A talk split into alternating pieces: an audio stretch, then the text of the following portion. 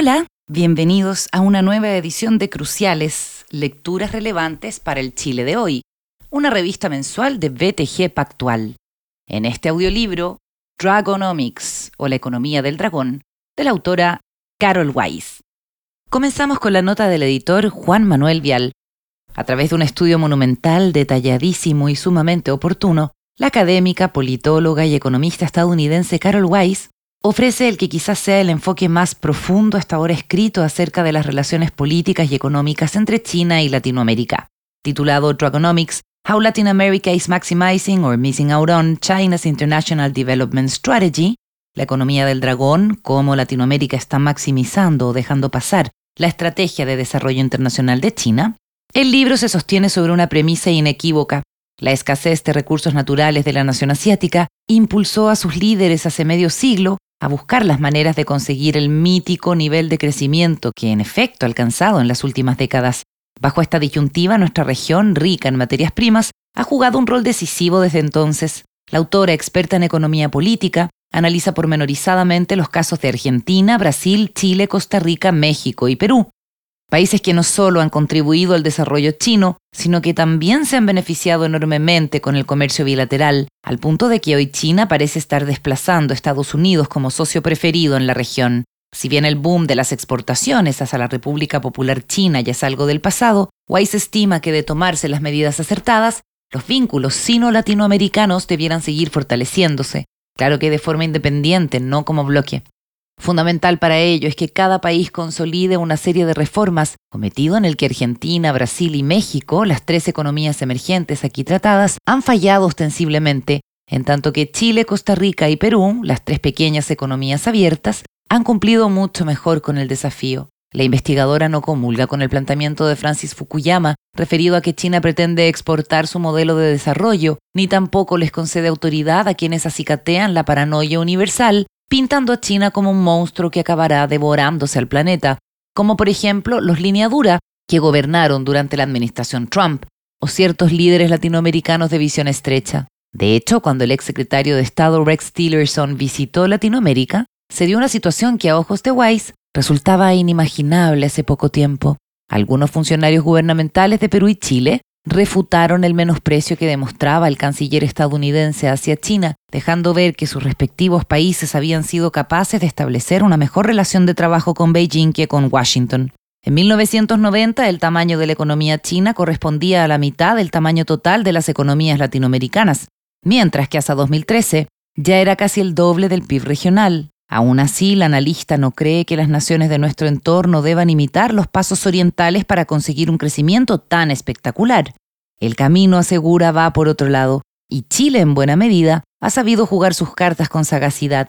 Refiriéndose luego al campo de la construcción de teorías, Weiss indica que entre los casos analizados, solo Chile ofrece una cronología suficiente para verificar las predicciones de Scott Bayer y Jeffrey Bergstrand, dos economistas expertos en comercio internacional que tras dirigir minuciosos estudios en torno al tema, concluyeron que es legítimo esperar que el comercio bilateral entre dos socios de un tratado de libre comercio se incremente en un 100% dentro de una década. De especial interés es la narración histórica articulada en Dragonomics, desde los acercamientos persona a persona ocurridos a principios de los años 50, pasando por el ingreso de China a la ONU, moción apoyada decisivamente por los países de nuestra región, hasta una elocuente carta de advertencia del ex premier Xu Enlai a Salvador Allende, el lector podrá apreciar que los lazos entre China y Latinoamérica son más antiguos y sólidos de lo que muchos podrían pensar.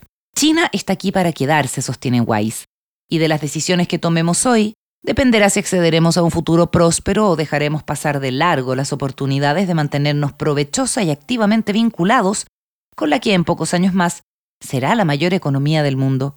Es por eso que, de manera excepcional, este número de la revista Cruciales viene dedicado por completo a un solo libro, un libro trascendente, iluminador e insoslayable, que en muchos sentidos contiene las claves del pasado, del presente y del futuro de lo que podría llegar a constituir un giro histórico nunca antes visto para aquellos que sepan leer las hojas del té con precisión, las verdaderas intenciones de China en Latinoamérica.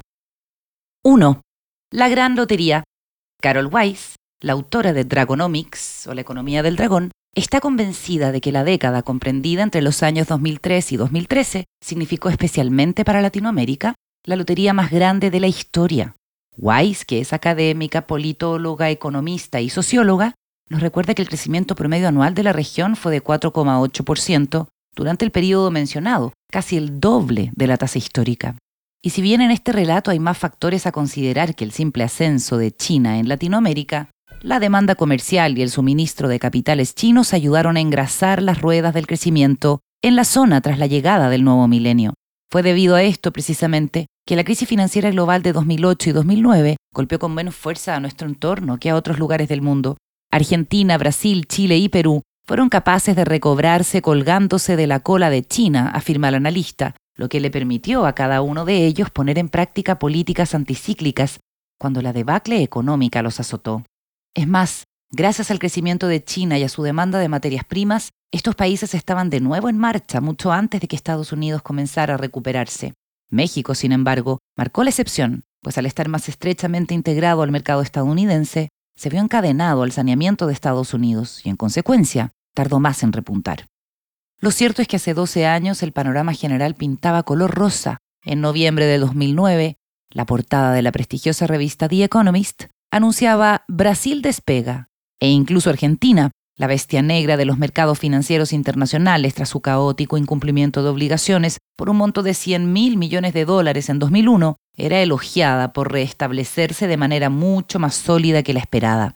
No obstante, la investigadora estima que Latinoamérica, mucho más que China, todavía se encuentra muy rezagada en indicadores de eficiencia, de competitividad y de inversión productiva.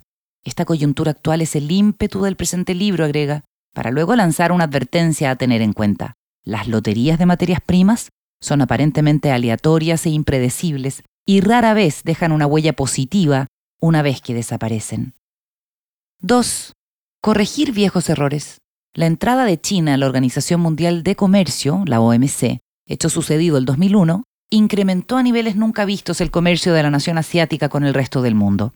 Wise aduce que de 1993 a 1998, los gobernantes chinos lanzaron una oleada de reformas tendientes a corregir viejos errores y a asentar el compromiso de su país con una estrategia de industrialización impulsada por las exportaciones. Susan Shirk, erudita en política china y ex subsecretaria adjunta de Estado durante la administración Clinton, observa que, pese a que falló en la democratización, Deng Xiaoping propuso un sistema gobernado por reglas, por líneas claras de autoridad y por instituciones que tomaran decisiones de modo colectivo para así acabar con la excesiva concentración de poder y de mandato patriarcal que caracterizaban a la China de Mao. Por su parte, y refiriéndose al progreso económico chino anterior al ingreso a la OMC, Barry Norton, una respetada autoridad en lo que a China concierne, sostuvo que las medidas adoptadas en el sector fiscal, corporativo, financiero y de asuntos exteriores condujeron al estallido de una notable, decisiva y eficaz formulación de políticas que transformaron cada aspecto de la economía china. 3. Hombres al timón. En su libro titulado China, Henry Kissinger le asigna a Deng Xiaoping la mayor parte del crédito por el sorprendente despegue experimentado por el país asiático a partir de la década de los 80. Solo quienes vivieron en la China de Mao pueden apreciar por completo las transformaciones implementadas por Deng Xiaoping. Todas ellas eran inconcebibles en la sombría China de Mao, con sus comunas agrícolas, su economía anquilosada y su población vistiendo chaquetas uniformadas, mientras profesaba fervor ideológico al amparo del pequeño libro rojo que reunía las citas de Mao. De hecho, prosigue Weiss, Deng estuvo al lado de Mao durante la revolución y la fundación de la República Popular China y fue una protagonista central en el lanzamiento de la estrategia de la industria pesada en los años 50. Esto le valió el apodo de fábrica de acero, debido a la fortaleza que demostró al poner en marcha el gran plan industrial del Partido Comunista de China y a la obstinación con que mantuvo sus convicciones. Deng fue purgado dos veces por Mao y regresó a la vida política en Beijing a mediados de 1977. Mao había muerto en septiembre de 1976. En 1978 fue nombrado líder supremo de la República Popular China, cargo que mantuvo hasta su muerte ocurrida en 1997, a pesar de que en rigor no pudo gobernar durante sus últimos años de vida por razones de salud. Weiss considera justo recordar que Deng Xiaoping no fue el único hombre sobre el escenario, pues existieron varios otros miembros importantes del partido que estuvieron al timón, como Chen Jung, Li Xianian y Xiao Xiyang. 4. Improvisación dirigida. En How China Escaped the Poverty Trap, o Cómo China se liberó de la trampa de la pobreza, la académica Yuen Yuen Ang plantea ciertas ideas provocadoras en torno al impresionante crecimiento y desarrollo alcanzado por China luego de 1978. Según ella, tal éxito se basa simplemente en la improvisación dirigida, es decir, en la introducción de algunas cualidades democráticas mediante reformas burocráticas y en la voluntad de Beijing de permitir y dirigir la improvisación local que permitió el dinamismo económico de la nación. Weiss trae a colación el libro de Ang, pues le permite entrelazar su contenido con los temas centrales de su propio estudio. Desde el punto de vista de Latinoamérica, los debates acerca de cómo China llegó a convertirse en la segunda economía más grande del mundo son secundarios, en el sentido de que no necesariamente trazan un camino de reformas viable para la región.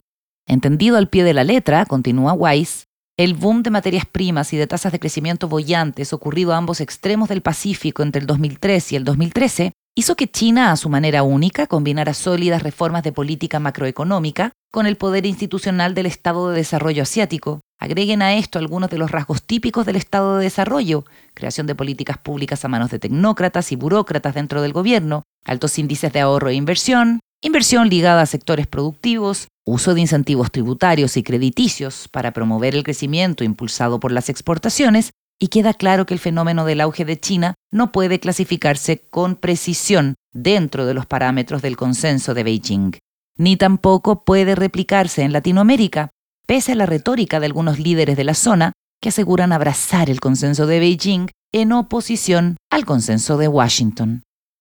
5. Ríos de tinta. Al momento de comparar las sendas tomadas por China y Latinoamérica en las últimas décadas, surgen de entrada justamente esos dos modelos, el consenso de Washington y el consenso de Beijing. Weiss estima que se ha derramado suficiente tinta al tratar de conceptualizar los diferentes prismas con que ambos bloques adoptaron sus respectivas transformaciones. Hasta ahora los análisis indican que los países latinoamericanos considerados en este libro, Argentina, Brasil, Chile, Costa Rica, México y Perú, no se pusieron manos a la obra hasta fines de los años 80, mientras que China lo hizo un decenio antes. El impulso al crecimiento en Latinoamérica se produjo tras un importante esfuerzo reformista que había estado en marcha desde fines de la década de los 80. Llamado Consenso de Washington por el economista John Williams, este enfoque asentado en el mercado se sostuvo sobre tres pilares, privatización, liberalización y desregulación. Por otra parte, el consenso de Beijing alude a la apertura gradual y experimental que China adoptó mediante oleadas de paquetes de políticas públicas a partir de comienzos de los años 80. El término fue acuñado por Joshua Cooper Ramo, vicepresidente de Kissinger Associates, la consultora de Henry Kissinger. La diferencia entre ambos consensos fue que el primero operó de manera rápida y simultánea, mientras que el segundo fue escalonado. Un tercer punto de vista es el que presenta el célebre economista díscolo Ha Jun Chang en Retirar la escalera, la estrategia del desarrollo en perspectiva histórica. Chang rebate la noción ampliamente difundida de que el camino temprano al desarrollo para los miembros más avanzados del bloque de la OCDE se cimentó en las políticas económicas del laissez-faire. Muy por el contrario, a lo largo de la historia, la dirección del Estado fue clave para que la mayoría de las naciones alcanzara el desarrollo bajo la forma del fomento a la pequeña industria, del crédito público, de exenciones tributarias, de aranceles comerciales, etc.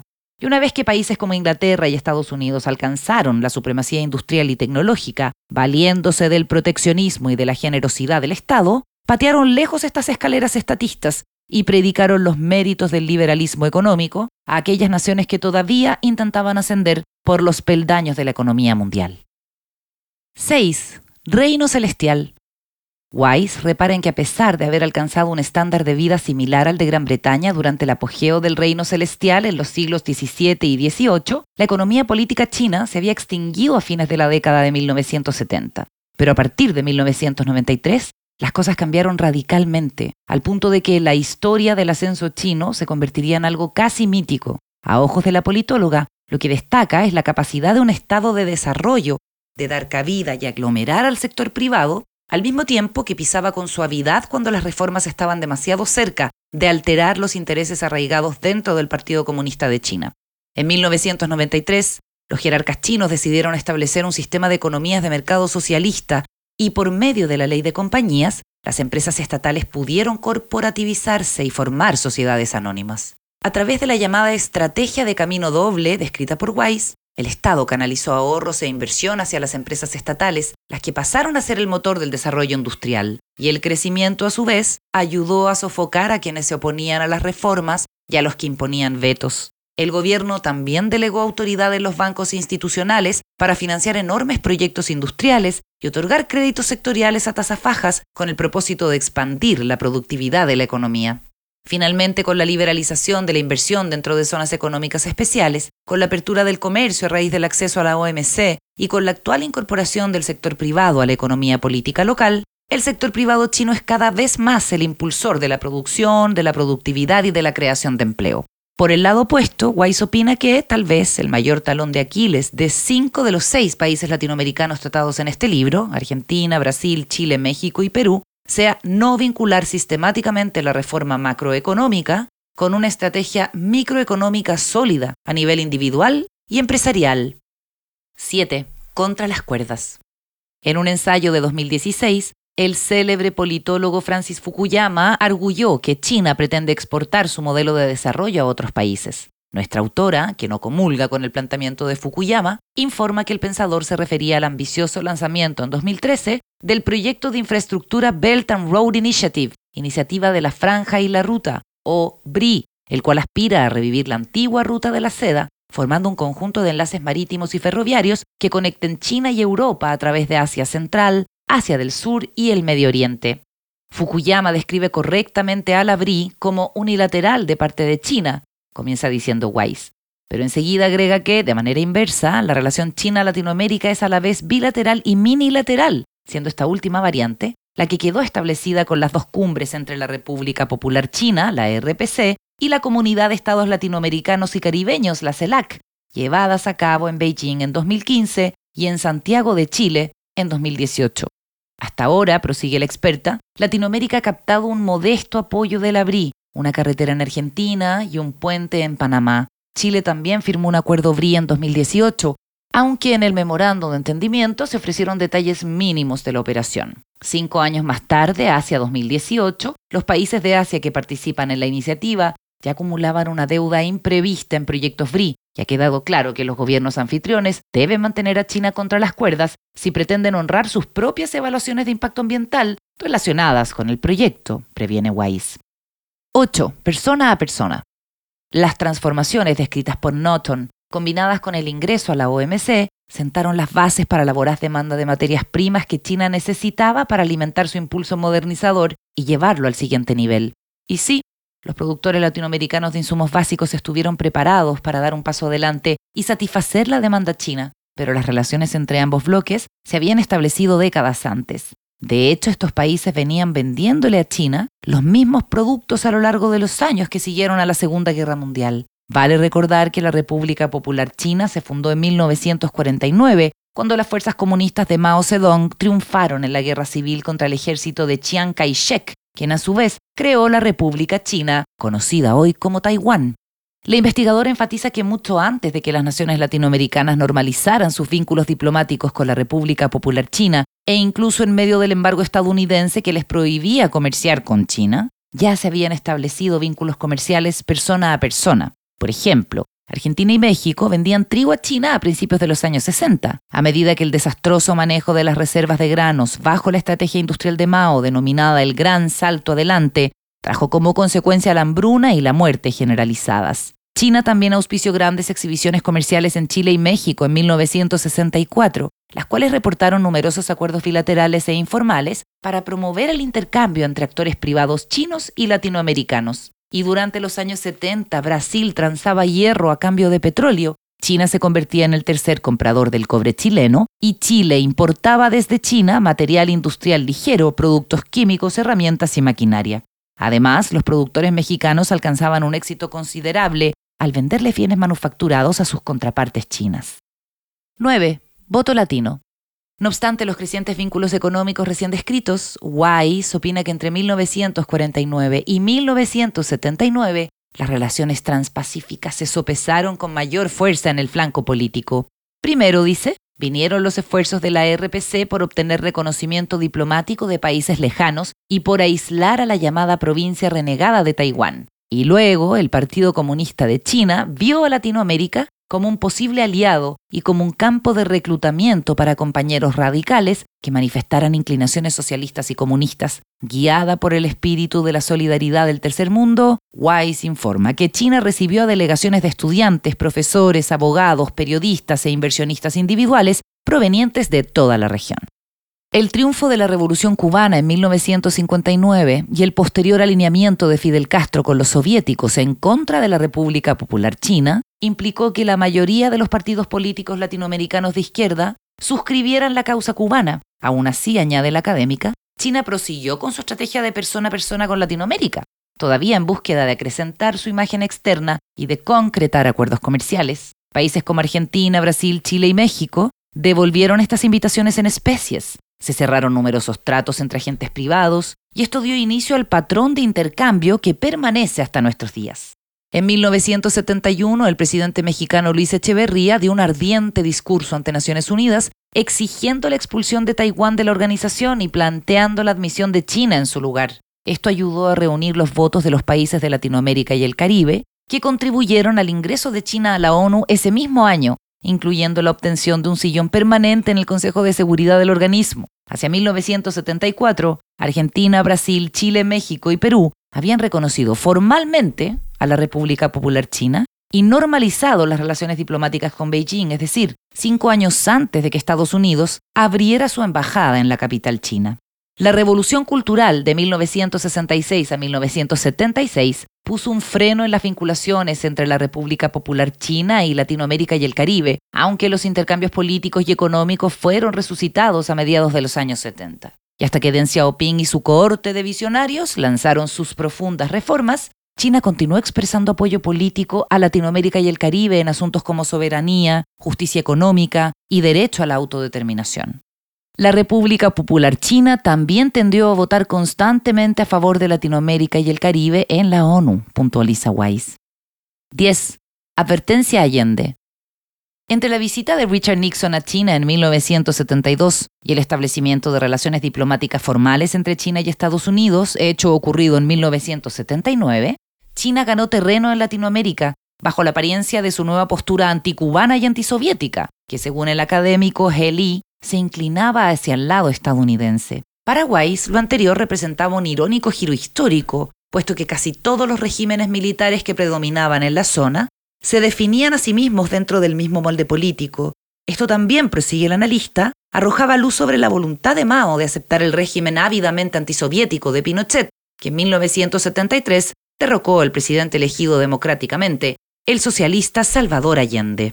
La República Popular China le había otorgado al gobierno de Allende un préstamo de 65 millones de dólares, que incluía un generoso plazo de 50 años para saldarlo. Aún así, Allende, una víctima de sus propias y apresuradas políticas macroeconómicas y de nacionalización, se lee, irritó a los chinos al recurrir a la Unión Soviética clamando por una mayor asistencia monetaria, cuando la economía chilena había virtualmente colapsado. Beijing ejerció la prudencia, continúa Weiss, pero juzgó silenciosamente las precipitadas decisiones de política económica de la administración de Allende. Sin embargo, el premier Xu Enlai le escribió al mandatario chileno meses antes del golpe de Estado, advirtiéndole que solo actuando de acuerdo a las condiciones y posibilidades actuales y de una manera planeada y gradual, uno puede alcanzar paso a paso el objetivo de cambiarle el rostro al retraso económico y mejorar las condiciones de vida del pueblo. 11. Mínima diversificación. En 1989, tras la sangrienta matanza de estudiantes a manos de militares ocurrida en la Plaza Tiananmen, China fue ampliamente condenada y vilipendiada en Occidente. Tal vez la única excepción, enfatiza la autora, fueron los países latinoamericanos, los cuales se prestaron resueltamente a recibir delegaciones de distinguidos funcionarios chinos inmediatamente después de la tragedia. Luego de la masacre, la República Popular China abandonó el apoyo político retórico dirigido a sus camaradas revolucionarios y a las naciones en vías de desarrollo y a cambio se concentró principalmente en las transacciones económicas y en las relaciones comerciales. A lo largo de este libro, profundiza Weiss, quedará en evidencia que el intento de Beijing por alejar la política de sus relaciones con Latinoamérica y el Caribe ha sido en sí mismo profundamente político.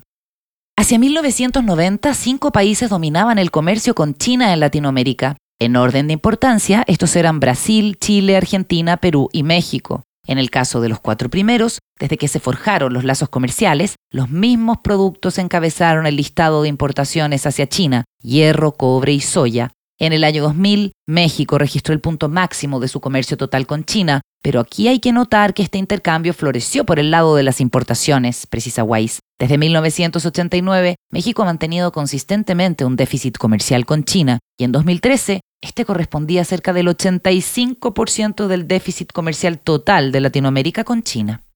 Las naciones latinoamericanas mantuvieron un superávit comercial a lo largo de casi toda la década de los 80. Y durante el periodo del comercio persona a persona, entre 1949 y 1979, los productores de la región en realidad se quejaban de que sus contrapartes chinas no estaban suministrando la calidad ni la clase de bienes que ellos buscaban adquirir.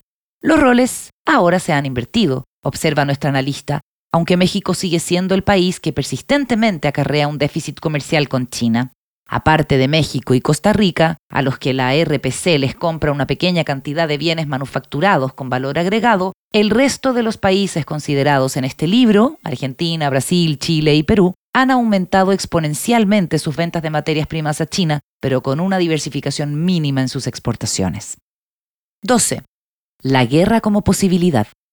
Carol Weiss asegura que el mundo jamás ha visto algo como lo que ocurre hoy, refiriéndose al rápido ascenso de un Estado desarrollista, gigante y autoritario que manifiesta un compromiso acérrimo con un gran crecimiento y un progreso económico veloz, un país que, dicho sea de paso, acoge al mismo tiempo a la población más numerosa del planeta. Si bien China puede estar a punto de superar a Estados Unidos y al resto del bloque de la OCDE en términos del tamaño del PIB, la experta anuncia que al menos por ahora, la naturaleza de su régimen político opera directamente en contra de la membresía de este club de naciones desarrolladas. Wise cree que el auge de China y su potencial para satisfacer las expectativas de liderazgo global se ven obviamente teñidas por la férrea convicción que han demostrado los líderes políticos chinos en mantener un régimen autoritario, y junto a él, un enfoque de política económica local que carece de transparencia. Lo insólito de la actual situación china es que desafía dos concepciones asentadas, el viejo paradigma hegemónico liberal y el nuevo paradigma multipolar de la economía política internacional o EPI. En pocas palabras, Wise aduce que este reciente fenómeno no calza a la perfección dentro de moldes de larga data. Ello no significa que los expertos en relaciones internacionales y en EPI hayan dejado de trabajar con teorías anticuadas, desaprovechando así la oportunidad del surgimiento de China para concentrarse en la expansión de los marcos teóricos. Por ejemplo, los académicos realistas de diferentes vertientes coinciden en un punto principal.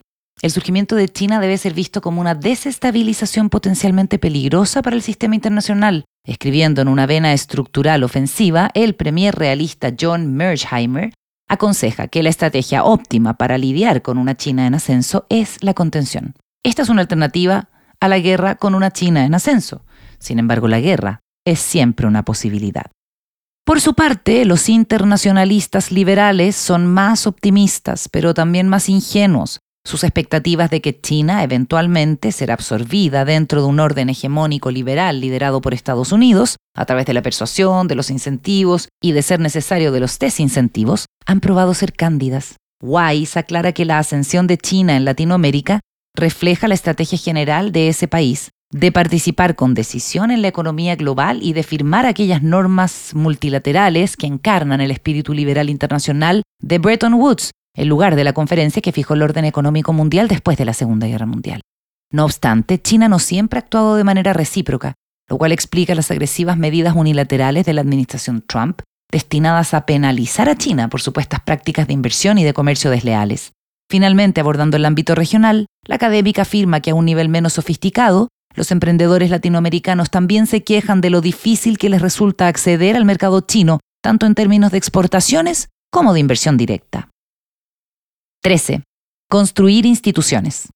El 2015, el equipo del expresidente Barack Obama hizo todo lo que pudo para evitar el lanzamiento del Banco Asiático de Inversión en Infraestructura, AIIB por sus siglas en inglés, al tiempo que cuatro de sus socios del G7 rompieron filas y apoyaron al proyecto. A Wise le parece muy interesante que hoy por hoy el Banco Mundial y el Banco de Desarrollo Asiático estén unidos con el AIIB a través de una serie de proyectos que sobrepasan los recursos de cualquiera de aquellas entidades. El AIIB es solo un ejemplo de lo que el politólogo Oliver Stunkel denomina los esfuerzos chinos por construir instituciones, emprendimientos no necesariamente enfocados en socavar el orden occidental, sino más bien en abrir espacios alternativos para el comercio, la inversión y las transacciones financieras en áreas que todavía están cableadas por los países del G7 y por lo tanto son menos accesibles para los afuerinos.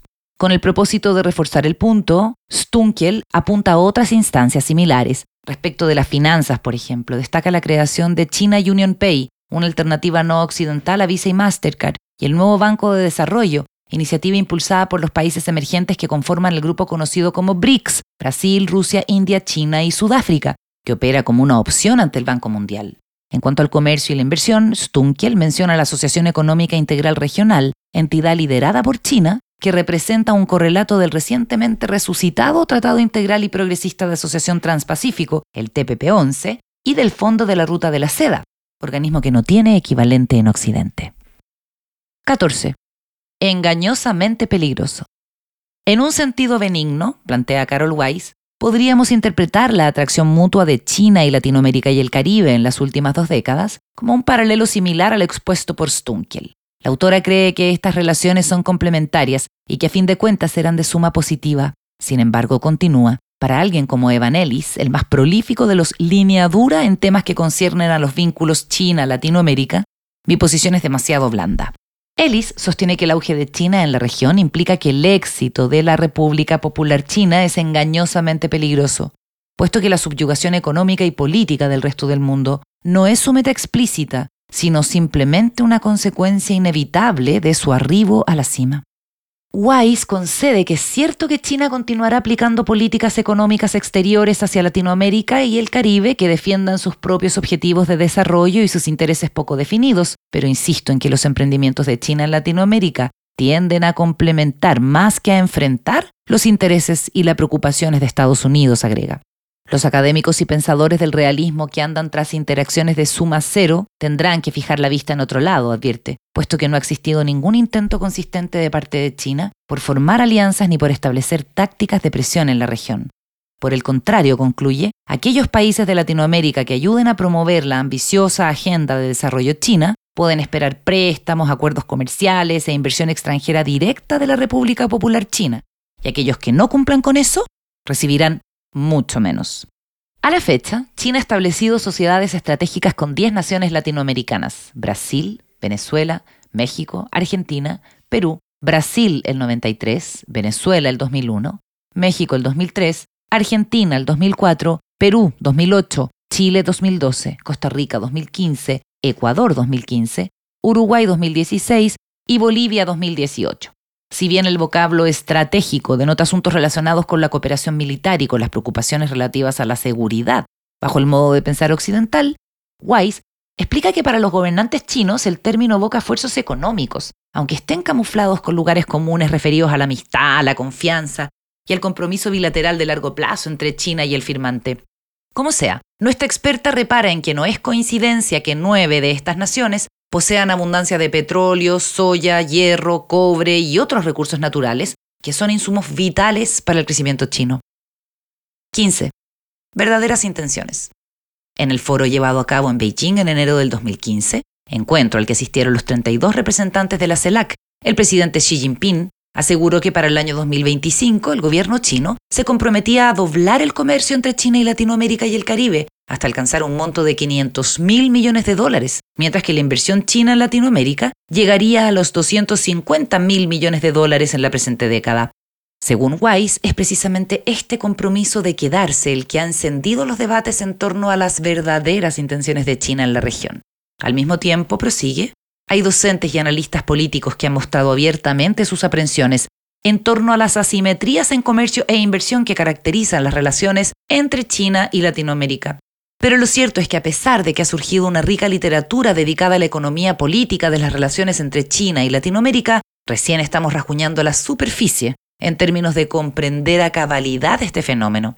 Con el propósito de abordar el tema con profundidad, Wai se pregunta si el boom de China no acabará siendo un destello efímero para los países latinoamericanos, o si por el contrario, habrá algún poder de permanencia en los lazos aparentemente fuertes que hasta ahora se han forjado. Enseguida, la investigadora especula si acaso será cierto que, tal como lo han señalado hace poco los gurús realistas John Mearsheimer y Stephen Walt, Washington necesita preservar el dominio estadounidense en el hemisferio occidental, léase Latinoamérica y el Caribe. Bajo el gobierno de Donald Trump, la duda quedó parcialmente resuelta, puesto que los funcionarios de línea dura del Departamento de Estado y del Consejo de Seguridad Nacional procuraron definir los vínculos entre China y Latinoamérica como una amenaza a la hegemonía de Estados Unidos en Occidente. E influyentes artículos publicados recientemente resaltan los emergentes patrones de asimetría en comercio e inversión que se dan entre China y Latinoamérica, catalogándolos como una forma de neodependencia. 16. Componente duradero. Las respuestas de Carol Weiss a los cuestionamientos mencionados van por otro lado. Pese a personajes altamente creíbles que plantean dudas, la relación entre la República Popular China y Latinoamérica es hoy por hoy un componente duradero dentro del paisaje político-económico del continente. Esto complementa más que amenaza la hegemonía de Estados Unidos en la zona. Y la teoría de la dependencia, con su foco sobre la estructura del capitalismo internacional, tiende a pasar por alto los diferentes efectos que están surgiendo en estos países a consecuencia de su involucramiento más cercano con China.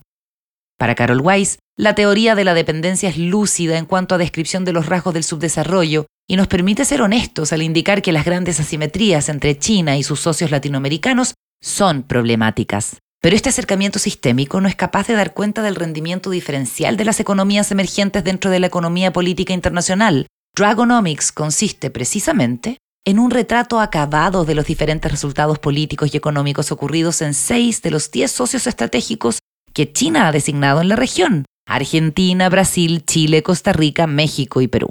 Como tantos gestos de la diplomacia china, explica Weiss, aunque la práctica de nombrar socios estratégicos comenzó en 1993, no existe en China un listado oficial de ellos, pues los funcionarios del Ministerio de Relaciones Exteriores temen que el registro pueda llevar a confusiones y a un descontento innecesario en países importantes que no están clasificados como socios estratégicos. Carol Weiss maneja el concepto valiéndose de las deducciones del economista Yan Ran-Wu, quien a su vez tuvo una definición a partir de los discursos del ex premier Wen Qiabao. Socio sugiere que el vínculo entre China y un país dado es mutuamente beneficioso, un win-win establecido en un pie de igualdad, Estratégico significa que la cooperación es estable y de largo plazo y que trasciende la ideología y los eventos individuales. 17. Gritos de preocupación. Los innumerables datos que presenta la politóloga contribuyen a cimentar una noción que para ella es inequívoca. Las maneras en que el alcance global de China ha cristalizado en Latinoamérica caen en su totalidad bajo el paraguas de la diplomacia económica estándar. Como evidencia del creciente compromiso chino con nuestra región, Wise cita el estatus de observador permanente en la Organización de los Estados Americanos que China obtuvo en 2004. Además, en 2008, la RPC pagó 300 millones de dólares a Estados Unidos por el fee de entrada al Banco Interamericano de Desarrollo, el BID, en calidad de miembro con plenos derechos. Y un acuerdo entre el BID y el Banco de Explotación e Importación de China estableció un fondo latinoamericano de 1,8 mil millones de dólares para estimular inversiones de capital en infraestructura, empresas medianas y recursos naturales. A la fecha, China ya ha montado tres plataformas financieras regionales separadas que en conjunto totalizan 35 mil millones de dólares en créditos para la cooperación industrial, de infraestructura y de otros proyectos productivos. Estados Unidos todavía es la mayor economía del mundo y el principal agente político y económico en Latinoamérica, mientras que China permanece atada a compañías estadounidenses en cuanto a insumos tecnológicos cruciales. Sin embargo, el ascenso meteórico de China en el hemisferio occidental ha invocado continuamente gritos de preocupación entre los académicos y políticos norteamericanos. Si para las proyecciones están en lo correcto, China desplazará a Estados Unidos como el país con el PIB más sustancioso del mundo en 2027, si es que no antes, y eso ha hecho cundir la inquietud acerca de la decadencia de la hegemonía estadounidense y con ella del prestigio y liderazgo de Estados Unidos en el frente internacional, argumenta Weiss. El sentimiento de que la nación norteamericana está bajo un asedio político y económico cada vez más persistente se vio acentuado por la severidad de la crisis financiera global de 2008-2009, crisis inducida por Wall Street y exacerbado por las onerosas e interminables guerras de Afganistán e Irak. En opinión de nuestra entendida, el agresivo estilo unilateral de Trump reflejaba una pérdida en el poder relativo de Estados Unidos y un ataque al mismo orden económico liberal que sus predecesores asentaron con tanto esfuerzo desde fines de la Segunda Guerra Mundial.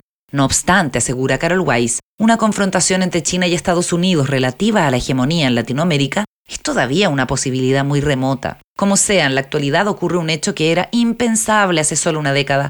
A excepción de Brasil, Colombia y algunas partes de Centroamérica, China está dejando atrás a Estados Unidos como socio preferido en la región. 18. Las armas de hoy. En la sección introductoria de Dragonomics, la autora se detiene a comparar el rol de China y Estados Unidos en Latinoamérica de acuerdo a las dimensiones tradicionales del poder hegemónico, venta de armas, comercio e inversión extranjera directa. Tal vez el parámetro más novedoso, dado que el libro está justamente enfocado en los dos últimos, sea el primero. China solo vende armas a naciones subdesarrolladas. Y a escala global, Estados Unidos obtuvo el 41% de los tratados de transferencia de armamentos con naciones en desarrollo en 2015, mientras que China solamente consiguió el 9%. Las transacciones de material bélico chino con nuestra región se han triplicado desde el 2008 y alcanzaron un monto promedio de 2,7 mil millones de dólares anuales entre 2012 y 2015. Durante el mismo periodo, la transferencia de armas estadounidenses a Latinoamérica se mantuvo estable a un nivel anual de 2,6 mil millones de dólares. Para poner estas cifras en perspectivas, añade Wise, las ventas de armas de China a Latinoamérica promedian un 16,3% de sus ventas totales, considerando que durante el mismo periodo cerca del 46% de estas fue a parar a África y un 10% a Asia.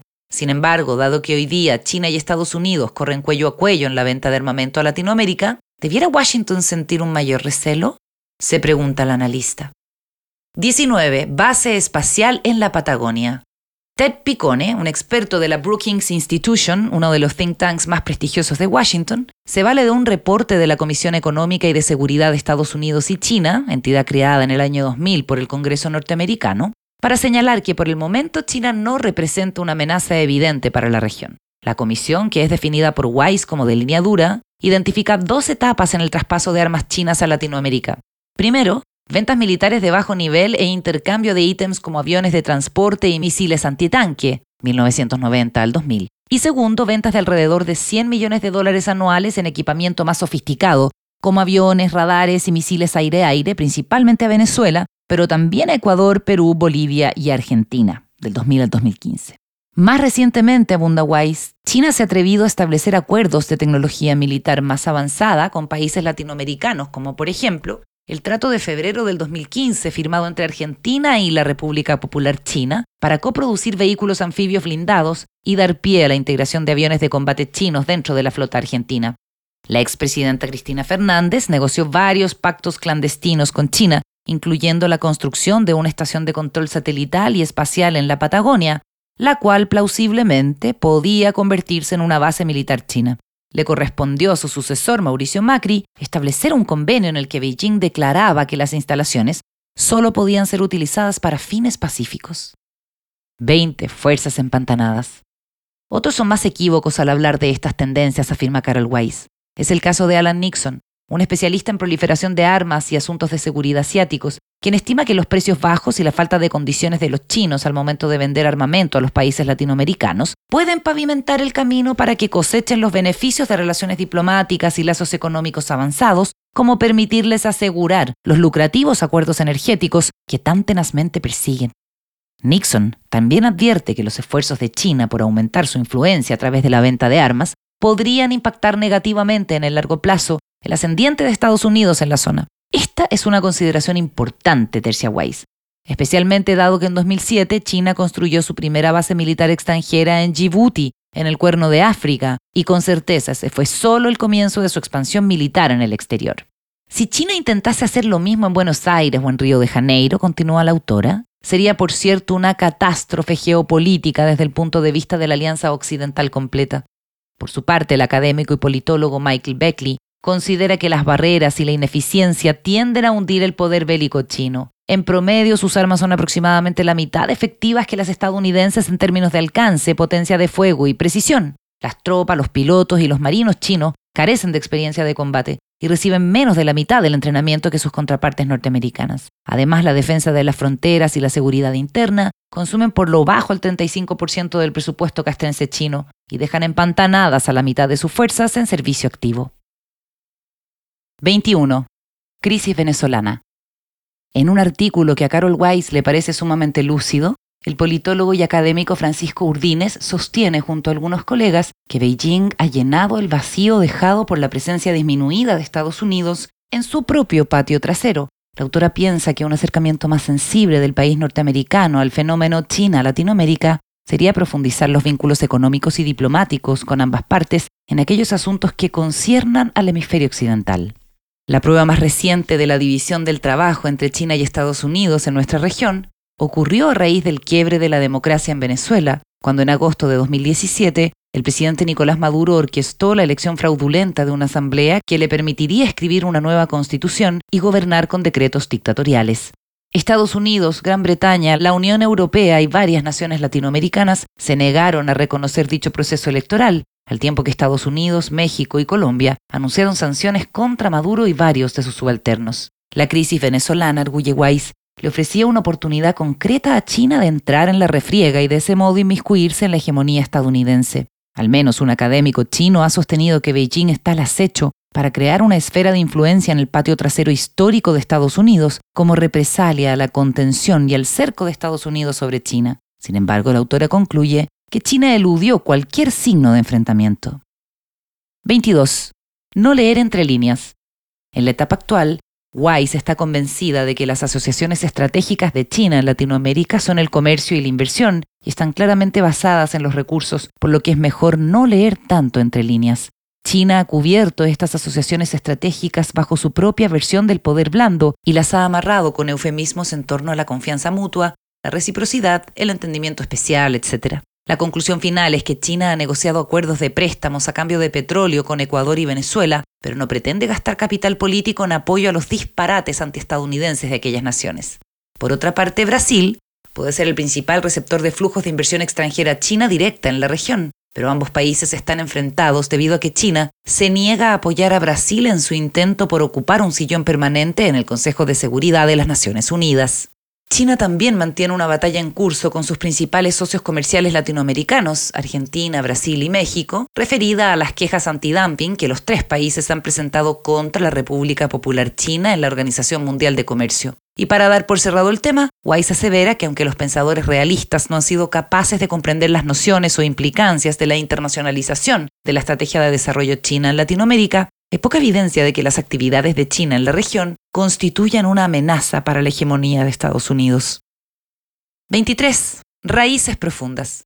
El poder blando chino está enriqueciendo los lazos transpacíficos y como muestra de ello se cuentan los 41 institutos Confucio que enseñan el idioma mandarín en la zona y los programas de becas de intercambio de ida y vuelta para estudiantes chinos y latinoamericanos. El premier Li Keqiang, continúa Weiss, ha planteado la posibilidad de trasladar la producción industrial china a Latinoamérica, incluyendo propuestas de joint venture entre empresas chinas de propiedad estatal y privada y compañías latinoamericanas en proyectos de alta tecnología y manufactura, por ejemplo telecomunicaciones, logística, trenes y construcción de barcos. Incluso si los planes manifestados acabaran siendo sueños imposibles, no hay forma de perderse. Las raíces de China en Latinoamérica siguen alcanzando profundidad. Al parecer son permanentes, aduce Weiss. Los proyectos en infraestructura procurarán armar economías de escala regionales y una integración más cercana a través de nuevas redes de transporte. Según Bushra Bataine, una especialista en finanzas y desarrollo de infraestructura, los préstamos chinos para proyectos de infraestructura han crecido desde alrededor de un cuarto de la industria de préstamos para el desarrollo en 2002, medidos en activos totales, hasta más de tres cuartos de ella en 2016. Bataine y sus colegas también apuntan a que el enfoque de China para las inversiones en infraestructura en el extranjero es una consecuencia de la acumulación interna del país en este rubro durante los últimos 30 años, ya que a diferencia de los prestamistas occidentales, los proyectos chinos se evalúan más por su impacto que por la viabilidad específica de tal o cual propuesta. Por ello, estos programas de infraestructura están estrechamente vinculados a la producción de bienes y a la extracción de recursos que luego se envían de vuelta para estimular el desarrollo chino. El énfasis de China en el comercio, en los préstamos y en la inversión extranjera directa relacionados con todos los aspectos de la extracción de recursos fuera de sus fronteras refleja su estatus continuo de economía emergente, añade Weiss. 24. Naturaleza asimétrica. Nuestra analista afirma que es muy cierto que el patrón de comercio entre China y sus socios estratégicos en Latinoamérica se asemeja al vetusto modelo de ventajas comparativas que existía a principios del siglo XX, Los países de esta área exportaban commodities y materias primas a China e importaban bienes manufacturados con valor agregado. Otra realidad a tener en cuenta, apunta la investigadora, es la naturaleza asimétrica de las relaciones de inversión extranjera directa. Entre los años 2003 y 2018, el total del flujo de inversión extranjera directa de Latinoamérica y el Caribe a China giró en torno a 5,3 mil millones de dólares versus cerca de 109,1 mil millones de China hacia Latinoamérica entre 2000 y 2017. Aún así, mientras que la experiencia anterior con ese patrón de comercio inspiró políticas de sustitución de importaciones basadas en la industrialización y una amplia crítica a los términos comerciales desfavorables para la región, las condiciones estructurales que hoy prevalecen dentro de la mayoría de estas economías son radicalmente distintas. La académica estima que se han llevado a cabo considerables incursiones en la industrialización de las economías emergentes de Latinoamérica, con la excepción de Chile y Perú, entre 2000 y 2017, los bienes manufacturados representaron al menos el 44,4% del promedio total de exportaciones de Brasil, el 60,6% de Costa Rica y el 78,6% de México. Además, para todos, menos Costa Rica y México, las condiciones comerciales durante el boom de China fueron altamente favorables. Taja de esta historia es que pese a que los vínculos hacia adelante en términos de exportaciones manufacturadas han mejorado claramente, los vínculos hacia atrás con el mercado local son todavía demasiado débiles. Para ilustrar lo anterior, Guay se refiere al caso de México, donde la producción manufacturera depende de la inversión extranjera directa entrante, al punto de que los productores locales de bienes intermedios todavía no son proveedores competitivos en esas zonas de producción. En menor grado, Argentina y Brasil enfrentan el mismo dilema, razón por la que China ha captado con facilidad los nichos de exportación de insumos intermedios en Argentina, Brasil y México. Finalmente, Carol Weiss proclama una recomendación maciza. Con el surgimiento de China en los mercados regionales, Latinoamérica se ve más presionada que nunca antes para trepar rápidamente por la escalera de producción de valor agregado y para articular una visión de más largo alcance de un modelo de crecimiento basado en la eficiencia, la innovación y la competitividad. 25. La maldición de los recursos. El título de este acápite apunta a la dependencia que manifiesta un país sobre sus exportaciones de materias primas, ello expensas del sector industrial, de la creación de empleos y de la formulación de políticas macroeconómicas sólidas. Weiss explica que si bien la frase se originó para describir el boom del gas natural y la consecuente apreciación de la moneda en los Países Bajos, prontamente se popularizó como un lente analítico a través del cual explicar la maldición de los recursos que ocurría en los países en desarrollo. En el pasado, agrega la politóloga, las sucesivas políticas macroeconómicas que sustentaron este fenómeno en Latinoamérica, proteccionismo comercial, represión financiera, despilfarro fiscal y tipos de cambios sobrevalorados, sentaron rápidamente las bases para una crisis total de balanza de pagos, una vez que los precios de las materias primas comenzaron a caer. Tal como lo había dejado ver con anterioridad en Dragonomics, Carol Weiss insiste en que la crisis financiera global de 2008-2009 reveló el mérito de las reformas macroeconómicas, de las transformaciones al sector financiero y de las modificaciones al comercio que emprendieron varios países latinoamericanos en las últimas dos décadas. Estos avances, concluye enseguida, ayudaron a contrarrestar las antiguas implosiones de la balanza de pagos que solían estallar a raíz del auge de los precios de materias primas. Venezuela, por su parte, país que en el decir de Guay se ha negado a aplicar los cambios de política económica recién descritos y a implementar la modernización de las instituciones financieras locales, representa aquí un claro contraste ya que su economía se hundió hasta alcanzar nuevas profundidades cuando el periodo del petróleo se desplomó en 2014 y 2015. 26. ¿Cómo explicar estos números? Desde la explosión ocurrida a principios de la década del 2000 en términos de comercio, de préstamos y de inversiones entre China y Latinoamérica, los políticos y legisladores chinos han procurado definir esta pujante relación como una de naturaleza principalmente económica. Sin embargo, la mismísima magnitud de estos vínculos económicos está erosionando el giro apolítico de China sobre ellos, explica Weiss. Los números al respecto son demasiado elocuentes para la autora. En 2018, la cifra del intercambio comercial entre China y Latinoamérica, exportaciones e importaciones incluidas, alcanzó 306 mil millones de dólares, mientras que en el año 2000 apenas llegaba a unos pocos miles de millones. El flujo total de inversión extranjera directa de China hacia Latinoamérica en 2018 fue cercano a 130 mil millones de dólares, monto que da cuenta de cerca del 15% del total de los flujos de inversión extranjera directa de Latinoamérica. Y desde el 2005 hasta el 2017, los préstamos para el desarrollo de los dos grandes bancos de crédito oficiales de China para la región oscilaron alrededor de 150 mil millones de dólares. En vista de lo anterior, Wise se pregunta cómo explicar estos números, por qué ahora y por qué Latinoamérica, cómo esta integración económica más estrecha con China a partir de la década del 2000 está dando forma a las economías políticas de sus socios latinoamericanos más fuertes.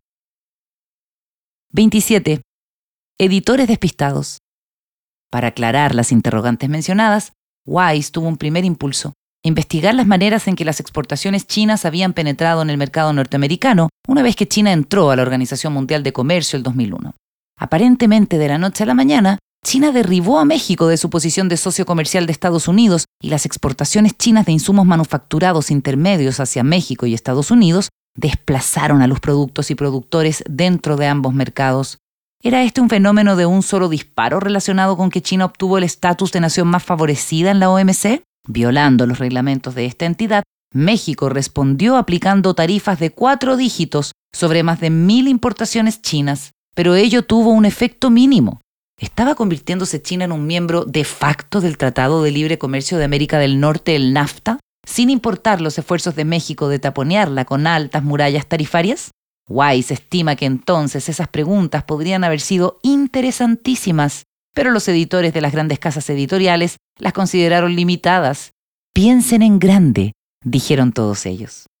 Veamos cómo estaban las cosas siete años después, propone la investigadora. Tras la crisis financiera global de 2008-2009, el cuadro se había ampliado considerablemente. Primero, con una breve interrupción durante la debacle, quedó claro que el mayor auge de materias primas jamás ocurrido había estado en marcha desde el 2003, dirigido precisamente por la necesidad creciente de China por aquellos commodities que abundan en Latinoamérica, como el cobre, el hierro, el petróleo crudo, la soya y la harina de pescado. Dada la escasez china de recursos naturales, explica Wise, estas materias primas eran esenciales para impulsar el ambicioso modelo de exportación manufacturera del país a alturas nunca vistas.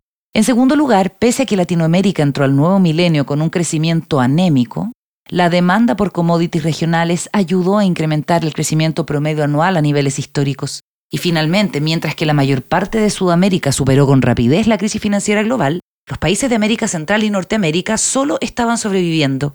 Las importaciones chinas habían inundado los mercados mexicano y centroamericano, pero a los asiáticos les interesaba comprar pocas cosas de vuelta en aquella zona. Los déficits comerciales de Norteamérica se convirtieron en la imagen opuesta de los superávits que se acumulaban en Sudamérica. 28. Serias limitaciones.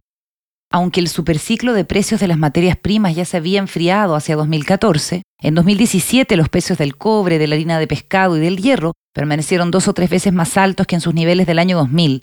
Sin embargo, añade Weiss, esto no evitó que Argentina y Brasil entraran en una espiral económica descendente sin salida a la vista, mientras que México continuó pataleando. Aún así, dos países más pequeños, Chile y Perú, se mantuvieron estables con tasas positivas de crecimiento del PIB agregado y per cápita. Una premisa crucial a lo largo de Dragonomics es que China, a pesar de proyectar la imagen de un monstruo asiático del desarrollo, enfrenta serias limitaciones de recursos naturales. Los líderes del país encaran las urgentes exigencias de alimentar a la población más numerosa del globo y de avivar a la que pronto será la economía más grande del planeta. Por necesidad, China ha tenido que internacionalizar su estrategia de desarrollo. Un objetivo importante de Dragonomics, explica Weiss, es aclarar de qué modo las políticas estratégicas internacionales de China se han arraigado dentro de Latinoamérica, área que, desde la llegada del nuevo milenio, se ha convertido en uno de los varios entornos regionales en los que esta estrategia de desarrollo internacionalizada se está llevando a cabo. La estrategia ha sido viable, concluye la analista, debido a que China ha acumulado el nivel más alto de reservas de divisas del mundo, la primera economía emergente en lograr esta hazaña.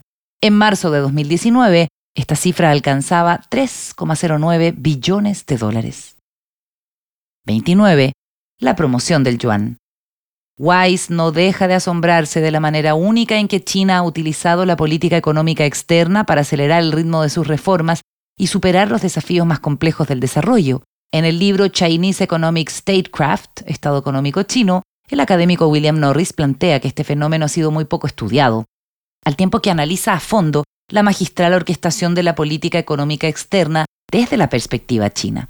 Por su parte, Weiss afirma que su objetivo aquí es captar las formas a través de las que este proceso ha cristalizado dentro de Latinoamérica, un tema igualmente poco investigado. La experta sostiene que la República Popular China ha integrado a nuestra región como parte de un objetivo mayor, que es promover la internacionalización de su moneda, el renminbi, también conocido como yuan. En octubre de 2016, la Junta Ejecutiva del Fondo Monetario Internacional aprobó la inclusión del yuan como moneda libremente utilizable en su canasta de divisas de reserva, la primera unidad monetaria agregada en 50 años. Además, en 2018, 230 acciones A de China continental se incorporaron al prestigioso índice MSCI de mercados emergentes. Los escépticos continúan existiendo, mientras que algunos analistas del sector privado todavía rechazan los instrumentos financieros denominados en yuanes por considerarlos demasiado riesgosos. En 2017, el yuan representaba apenas el 1,1% de las reservas extranjeras de los gobiernos del mundo, frente al 64% del dólar estadounidense. Es por ello, indica Wise, que los legisladores chinos han estimulado vigorosamente los swaps de divisas con numerosos países como modo de fomentar aún más la circulación del yuan. En el caso de Latinoamérica, estos swaps se han llevado a cabo entre el Banco Popular de China y los bancos centrales de Argentina, 17,6 mil millones de dólares, Brasil, 30 mil millones, y Chile, 3,6 mil millones. En último lugar, figura otro factor a destacar dentro de la incorporación de Latinoamérica en la Estrategia de Desarrollo Internacionalizada de China. Los préstamos, las becas y la ayuda externa también han jugado un papel considerable, aunque mal definido, en ese ámbito. 30. Falta de datos. La ayuda económica y los préstamos chinos se gestionan a través de grandes desembolsos provenientes de los bancos institucionales del país, el Banco de Desarrollo de China y el Banco de Exportación e Importación de China. Wise argumenta que estos paquetes financieros agrupados, cuyos destinatarios son ciertos países selectos de Latinoamérica, se ubican en el corazón mismo de la estrategia de desarrollo internacionalizada, ya que se utilizan en la construcción de redes de transporte y plantas de energía, en el perfeccionamiento de las telecomunicaciones y en la modernización de la infraestructura petrolera y minera, mejoras tendientes a aumentar la capacidad productiva y exportadora de una nación dada. Por medio de numerosos joint ventures, China está contribuyendo al desarrollo de los países latinoamericanos elegidos, de modo que puedan convertirse en socios más fuertes en la provisión de exportaciones primarias y ofrecer los tipos de oportunidades de mercado que China necesita para impulsar su crecimiento. No obstante, la experta repara en la baja calidad de la información relacionada con la ayuda y los flujos de inversión extranjera directa de China hacia Latinoamérica. La nación asiática informa simplemente no permite que los datos referidos a la ayuda externa estén disponibles. Además, las cifras se ven empañadas debido a que la mayor parte de estas transacciones se canaliza a través de paraísos fiscales offshore ubicados en las Islas Caimán y en las Bahamas. La falta de datos precisos ha conducido a estimaciones salvajes y cuestionables en Occidente, advierte Weiss. Aún así, la académica recurre a una serie de estudios totalmente confiables, en su opinión, que sí le permiten establecer cifras ilustrativas. Una de las fuentes citadas rastrea los empréstitos del Banco de Desarrollo de China y del Banco de Exportación e Importación de China. En conjunto, ambos bancos dispusieron de alrededor de 150 mil millones de dólares para países latinoamericanos entre 2005 y 2017. Solo en el año 2015, los créditos de ambas instituciones alcanzaron cerca del doble del total de fondos para la región, que registraron los bancos multilaterales occidentales, incluyendo el Banco Mundial, el Banco de Desarrollo Interamericano y el Banco de Desarrollo de América Latina. Entre 2010 y 2017, la inversión extranjera directa de China en el continente osciló en torno a 109,1 mil millones de dólares. De aquel monto, cerca de 27 mil millones se destinaron a inversiones Greenfield y 63,4 mil millones a fusiones y adquisiciones. Wise apunta que si bien el primer énfasis de la inversión extranjera directa estuvo enfocado en las materias primas, los datos chinos desde 2000 hasta 2017 muestran que la diversificación hacia el rubro servicios comenzó el 2010, totalizando 33,1 mil millones de dólares en el periodo 2000-2017.